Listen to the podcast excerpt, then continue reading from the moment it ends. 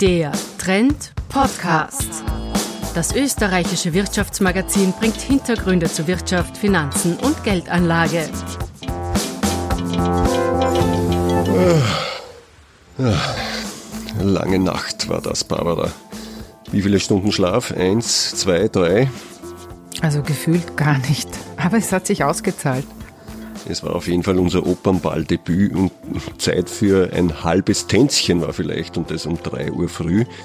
Dafür gibt es jetzt genug Material für ein Trend-Podcast-Special vom 63. Wiener Opernball. Willkommen zu unserer Spezialausgabe. Bernhard Ecker ist mein Name. Und ich bin Barbara Steininger. Ja, wir sind in der Nacht wirklich ganz einfach direkt zu den Logen der Mächtigen, Reichen und oft auch Schönen gegangen und haben gefragt, was da genau passiert und was der ökonomische Nutzen eigentlich ist für die Unternehmen und Manager, die sich da Logen um 23.000 Euro kaufen. Und weil es im höchsten Amt der Republik mit Alexander van der Bellen einen gelernten Ökonomen gibt, der solche Dinge auch wissenschaftlich erklären kann, wollten wir natürlich auch zum Bundespräsidenten. Aber dort hineinzukommen, das war die wirklich große Herausforderung. Ja, die Präsidentenloge gleicht dem Wiener Flughafen in dieser Nacht. Da stehen auch zwei Männer vor der Tür, die wie Fluglotsen diese Gesprächsslots erteilen.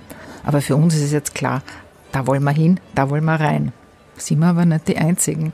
Aber es lohnt sich ja allein schon, auf dem Gang vor der Loge zu warten.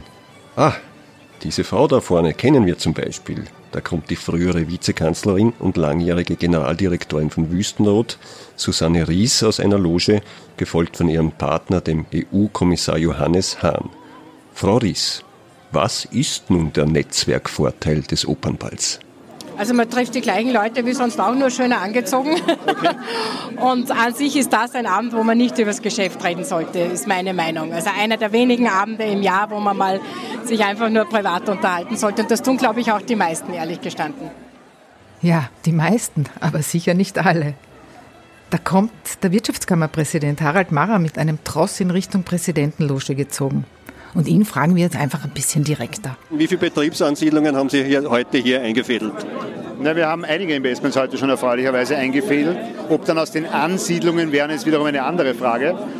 Gestern war die Invest in Austria in der Orangerie in Schönbrunn, wo sehr viele CEOs da waren und internationale Investoren. Ein paar von denen sind bis heute geblieben und äh, heute verzaubern wir sie mit dem äh, Charme, dem altösterreichischen Charme dieser wunderbaren Ballnacht und äh, versuchen natürlich den Sack, wenn man mal so will, zumindest einmal emotional zuzumachen. Und ob sich das dann richtig auch in Geschäften niederschlägt, sieht man logischerweise dann in der Folge. Aber die Zeichen sind äh, sehr gute. Na also, es wird also nicht nur übers Wetter oder über die Ballkleider geredet, sondern es geht auch richtig zur Sache bei solchen Großevents. In der Loge Nummer 6, nur wenige Meter von der Präsidentenloge entfernt, residiert Rainer Seele, OMV-Chef. Er hat den deutschen Ex-Bundeskanzler Gerhard Schröder zu Gast, mit dem er etwa über das umstrittene Ostsee-Pipeline-Projekt Nord Stream 2 verbunden ist. Und während wir in die OMV-Loge hineingehen, hat Schröder gerade Audienz beim Bundespräsidenten. Seele schwärmt von der unvergleichlichen Networking-Effizienz, die man am Opernball entwickeln kann. Naja, hier finden Sie doch jeden, der irgendetwas in äh, Österreich darstellt, international. Also das heißt, hier ist es ein Networking auf dem höchsten Niveau. Das ist eben Österreich, dass sie an einem Tag ein äh, so großes Programm haben und so viele Leute treffen können. Aus dem Gewusel und Gequetsche vor der Präsidentenloge vernehmen wir Tiroler Dialekt. Hm, die Frau kennen wir doch.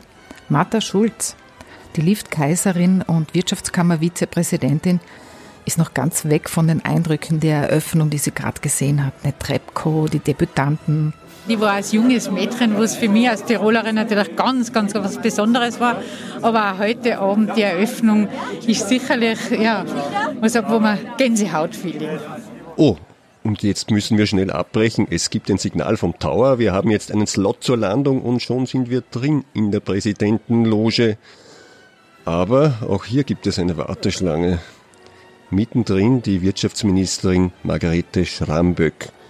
Wir haben heute gehört, dass sie den britischen Handelsminister in der Loge hat. Der flieht offenbar schon vor dem Brexit. Aber gesehen hat denn niemand heute. Gibt es ihn überhaupt? Den habe ich hier, der ist ja auch hier. Kann man auch bei mir besichtigen in der Loge. Kann man besichtigen? Kann man besichtigen, ja, genau. In der Loge, in der Nummer 4 sind wir, also der ist hier. Ja. Ähm, und es geht vor allem darum, auch die Beziehungen stark äh, aufrechtzuerhalten. Also das hat ja wirklich Neuigkeitswert. Die Gäste unserer Minister kann man neuerdings besichtigen. Es geht ja schließlich bei so einem Event wie dem Opernball um Sehen und besichtigt werden. Jetzt waren wir schon kurz vor dem Präsidenten und plötzlich wird uns beschieden, dass wir wieder raus müssen aus der Loge. Draußen wird gerade eine Rettungsgasse gebildet. Finanzminister Hartwig Löger muss da schnell durch mit 20 Leuten.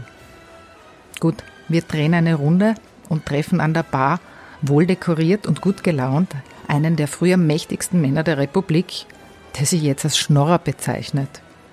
Und Christian Konrad, der ehemalige Raiffeisen-Generalanwalt, spricht auch Klartext, was er am Opernball eigentlich macht. Ich nütze diesen Ball schamlos für äh, berufliche Kontakte aller Art. Vorher war es Wirtschaft, jetzt Sozial, weil ich bin im Wesentlichen Sozialarbeiter. Und ich schnorre. Die allermeisten kennen mich ja aus meinem früheren Leben und wissen, mit wem sie es zu tun haben dass das keine Fakes sind, sondern dass es echte, um echte Hilfe geht und das hilft. Also Herr Konrad, der jetzt ranghöchste Schnorrer der Republik, weiß, wo die dicken Brieftaschen heute sind. Und mindestens so sehr weiß das Helga Rabel-Stadler, die Präsidentin der Salzburger Festspiele, die natürlich auch eine Antwort auf die Frage nach dem wirtschaftlichen Mehrwert hat. Nein, ganz sicher. Das ist keine Glaubensfrage, sondern das ist bewiesen. Hier werden natürlich keine Geschäfte abgeschlossen. Aber du siehst Leute, du redest mit denen und wenn du sie das nächste Mal anrufst, haben sie dein Bild und du kannst leichter reden. Und Rabel Stadler lässt charmant, aber bestimmt keinen Zweifel daran, dass sie von der Opernball Konkurrenz kommt. Auch der Opernball hat eine Umwegrentabilität. Die größte Umwegrentabilität haben die Salzburger Festspiele, aber der Opernball hat auch eine sehr große. Achtung, Bernhard. Schau, wer kommt denn da aus seiner Loge? Das gibt's ja nicht. Das ist Markus Braun, einer der geheimnisumwittertsten und öffentlichkeitsscheuesten österreichischen Unternehmer. Er führt Wirecard, den Zahlungsdienstleister. Der war in den letzten Wochen wegen spekulativer Attacken an der Börse in den internationalen Wirtschaftsschlagzeilen. Aber aus diesem Grund geht er nicht zum Ball, wie er uns verrät. Solche Worte, Barbara, hat für den Opernball, glaube ich, noch kein Wirtschaftsmann gefunden. Es ist ein ästhetisches Gesamtkunstwerk dass man sich auch anachronistisch sehen kann, aber auch in irgendeiner Form etwas ganzheitlich Einzigartiges ist. Und das ist ein Sinneserlebnis. Ja, und wie gesagt, ich glaube, so muss man sich der, dem Opernball nähern und weniger in diesem Nützlichkeitsbereich. Also ich glaube, wenn man nur wegen dieses Nützlichkeitssinns herkommt, wird man vielleicht eher enttäuscht. Wenn man es als ästhetisches Gesamtkunstwerk sieht, ich glaube, dann kann er durchaus die Erwartungen erfüllen. Ah, der Tower funkt. Es sieht nach Landeerlaubnis aus. Und neben uns in der Sitzreihe ist plötzlich Sabine Herrlichka, die Infineon Österreich-Chefin. Die hat für viele das größte Auslandsinvestment der letzten Jahrzehnte an Land gezogen. Klar, da kann sie jetzt auf Understatement machen. Sie hat es ja schon in trockenen Tüchern. Einen direkten Mehrwert äh, oder eine direkte Ableitung dann von konkreten Ergebnissen äh, ist bei uns nicht der Fall. Aber natürlich spricht man über verschiedenste Themen und das ist gut so. Mittlerweile ist es zwei Uhr früh und wir haben es geschafft. Wir haben eine Audienz beim Bundespräsidenten und wir stellen ihm wahrscheinlich die schrägste Frage, die in der ganzen Nacht gehört hat. Gibt es einen ökonomischen Netzwerkeffekt des Opernballs? Hm. Ich habe natürlich keine empirischen Werte darüber, würde aber vermuten, dass der Netzwerkeffekt enorm ist. Politiker, Unternehmer, Manager, Künstler, ähm, Ballettdirigenten, was weiß ich, was sich da alles trifft und sich zufällig zu einer Aktion vielleicht findet, oder? Nämlich aus ganz verschiedenen Bereichen.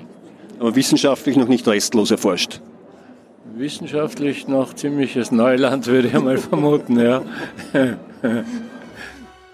Also wir beenden unsere Feldforschung an dieser Stelle erschöpft, aber glücklich, dass wir unser Opernballdebüt geschafft haben. Ja, ein bisschen mehr Zeit zum Tanzen wäre schon super gewesen. Aber vielleicht machen wir auch dazu mal einen Trend-Podcast. Also bis zum nächsten Mal. Auf Wiederhören.